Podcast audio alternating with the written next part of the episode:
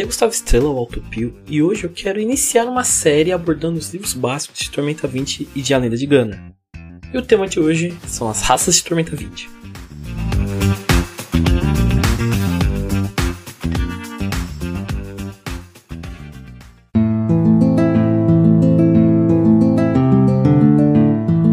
O Dicas de RPG é um oferecimento da Barra do Shop, bardosshop.com.br. Acesse e atualize já o seu guarda-roupa.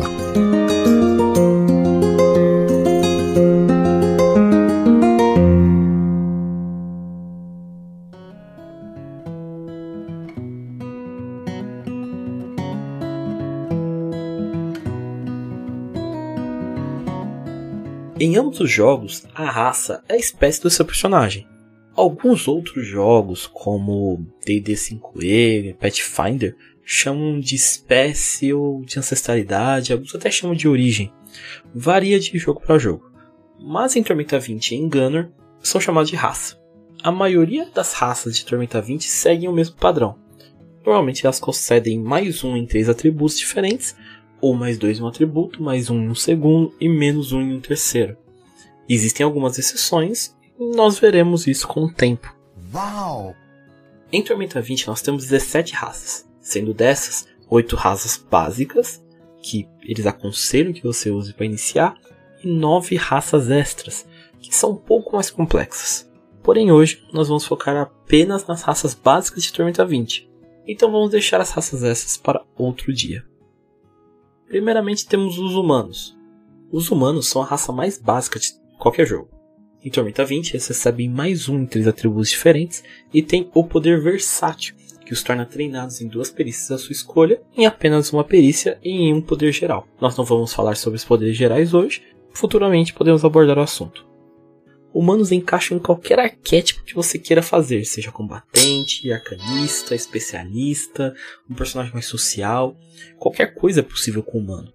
Algumas pessoas até acham chato isso, eu acho charmoso. O anão ele recebe mais dois em constituição, mais um em sabedoria e menos um em destreza. Ele tem visão no escuro, bônus em teste de percepção e sobrevivência enquanto estiver no subterrâneo, não perde seu deslocamento por excesso de peso ou por armaduras pesadas, e também recebe mais vida no, no primeiro nível e em níveis seguintes. Além disso, ele recebe bônus e é proficiente com todos os tipos de machados, martelos, marretes e picaretas do jogo. Por exemplo, se você tem um machado tal que normalmente você precisaria de uma proficiência para poder ser utilizado, se você for um anão, você pode usar direto sem problema nenhum, não precisa ter proficiência. Anões são bons tanques, e em geral também são bons combatentes. Então, normalmente seria interessante você fazer um anão bárbaro, guerreiro, clérigo, alguma coisa que te ajude a sustentar bastante coisa no combate. O elfo tem mais 2 inteligência, mais um em destreza e menos um em constituição. Eles recebem mais deslocamento, podendo andar 12 metros, recebem mais mana por nível, têm visão na penumbra e bônus em teste de misticismo e percepção. Eles são bem diretos. Os elfos são arcanistas natos, mas também podem ser usados como bucaneiros, guerreiros ou até mesmo caçadores. Não é uma classe tão versátil, e são bem diretos e eficientes naquilo que se propõe.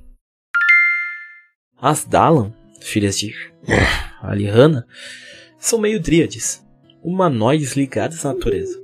Elas têm mais dois em sabedoria, mais um em destreza, menos um em inteligência. Podem transformar sua pele em casca de árvore para ganhar mais defesa, se comunicam livremente com animais e podem usar a magia controlar plantas desde o primeiro nível. São as druidas perfeitas. Tudo que elas têm de habilidade pede para que você jogue com elas de druida. Mas isso não é uma regra. Você também pode usá-las como caçadores, por exemplo. Guerreiras, clérigas. Tem um detalhe que o texto do livro diz que Dalans masculinos são raros, mas não quer dizer que elas não existem. Existem Dalans masculinos canônicos no universo de Tormenta, e você também pode fazer um caso você queira. Goblins são pequenas pragas em qualquer tipo de universo de RPG, mas eles também são jogáveis em Tormenta 20. Eles têm mais 2 em destreza, mais 1 um em inteligência e menos 1 um em carisma. Eles têm engenhoso que retira a necessidade de um kit de ferramentas para você poder construir itens. Concede deslocamento de escalada igual ao seu deslocamento normal. E eles mantêm agilidade mesmo sendo pequenos, então eles ainda andam 9 metros. E independente de aonde você vai dormir como um Goblin, ele mantém a melhor recuperação de PV e PM mais básica, não abaixa a menos do que o padrão. E eles também recebem bônus de fortitude. Goblins são ótimos ladinos, mas também podem ser ótimos inventores se forem conduzidos da maneira correta. Goblins podem ser feitos de diversas maneiras diferentes, vai da sua criatividade. Então, divirta-se com goblins. Lefous são seres maculados pela tormenta, a maior ameaça do cenário de tormenta, claro. A maioria esmagadora de exemplos de Lefou no cenário são humanoides, mas eles podem ser, em questão de estética, qualquer outra raça. A coisa que os diferencia é a mácula da tormenta que os transformou em uma coisa só. Lefous recebem mais um em três atributos diferentes, com exceção de carisma, onde tem uma penalidade de menos um. Eles não são humanoides, mas são do tipo monstro, e tem resistência à tempestade rubra e seus efeitos, ou seja, tem mais 5 de resistência contra efeitos da tormenta. Além deles receberem mais 2 em duas perícias da sua escolha, ou mais 2 em uma perícia e um poder tormenta.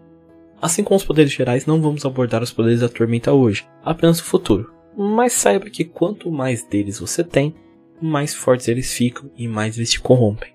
Tanto os dois bônus de perícia quanto o bônus de perícia e o poder contam com poderes da tormenta. Lefous não são tão versáteis quanto humanos, mas o problema de ter um Lefou em cidades do cenário afasta muitos jogadores da raça, porque atrapalha um pouco o roleplay. Independente disso, as maiores sinergias do Lefou talvez sejam com a classe lutador e guerreiro. Minotauros são criações de Tauro, o deus da força. E são basicamente isso mesmo, seres de pura força. Eles recebem mais dois em força, mais um em constituição e menos um em sabedoria.